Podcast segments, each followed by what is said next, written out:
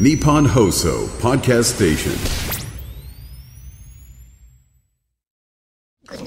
はい、これラジオネーム、うん、サクさんからいただきました。奥さん吉田さん、中村さん、こんばんは。こんばんは。えー、日本放送とと番組に初メールです。ありがとうございます。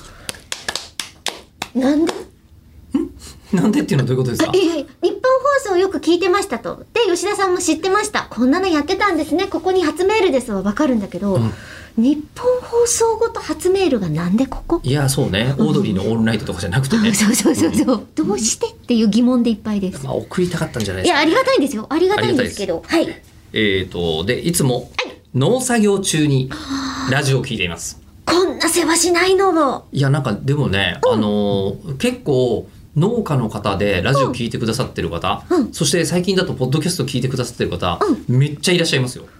なんでだろうね、なんかね、あのー嬉なしいねんていうのかな、農家の方の話を聞いていると思うのは、えー生き死にの話とかが、うんえっと、あの、好き、農家の方は。えーそっか、うんな自んか分たちがそうあのテレビとかだと、うんなんかやっぱりどうしてもあの無難なことしか言えないじゃないみんな見てるから、はいはえいーではい、それで、えーその無難じゃない話をした時に、はあえー農作業をされている方はは、あえー刺さるっぽいな話題が鋭角なんだ鋭角ですねうん鋭角だと思います、まあ、やっぱり百姓貴族とか読んでると思いますけどね、はあ、えなるほどねーそう手抜いてない感じがでだからこの番組に関して言うと、うんお二人の会話が学生の放課後の感じがして毎日楽しく聞いて いますえーまあそうですね考えてみるといいねいいね30年ぐらい放課後のままですからねそうなんだよあの静岡の方でしたっけあの放課後のことを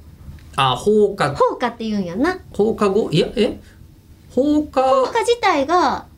休み時間のことそうを指すから、うん我々は放放課後ってことはやその学校が終わった後の時間の前、休みええみたいな感じになるじゃないですか、うんだから放課後っていう概念が違うなんか違うらしいですねねそれは聞いたことあります東海地方全体かなあなんそかうなんだ名古屋とかもそうだったような気がしますが、えーで、えー以前東北地方の鉛についてお話ししていましたが、あそうなんですよそういうお話なんですよえー自分は秋田県民なのですが鉛が出てきたのは高校生くらいかなと思いましたえなんでむしろその後、えー農繁期など農業がお忙しい時期など、えーおじいちゃんおばあちゃんと一緒にやるので、えー休憩時間など話していて今なまってるなと思いましたとああ、ええなるほどね長文失礼しましたということでいただきましたけども上の世代の方と接するのが多くなれば移ってくるってことかそうなんじゃないねうんあとだって教科書って多分標準語でえ書かれてるだろうから文語体だからさ、まあそうねうんうんうんなかなかなまりにくいんかもしれまんあですね,、ね、だからこうやっぱり身の回りにいる人の口調が映るってことがかるあるんでしょうね。すごいわかるええまあだからそのええりこさんはでもなんかあれな映ってないんだっけどこもどこのもエセなんですよ どこもすべて。うんめちゃくちゃエセなんで恥ずかしいです